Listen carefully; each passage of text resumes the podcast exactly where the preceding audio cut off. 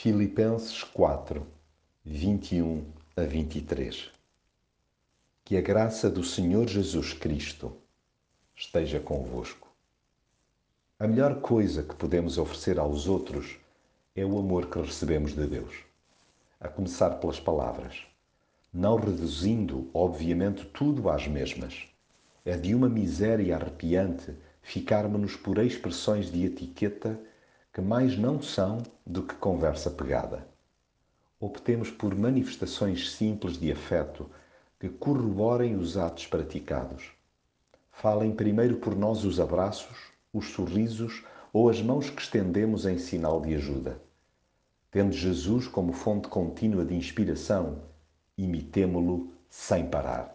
Espalhemos o seu perfume em cada metro quadrado por que passemos não admirará que acabemos por constatar que há fruto espiritual até nas mais altas esferas da sociedade.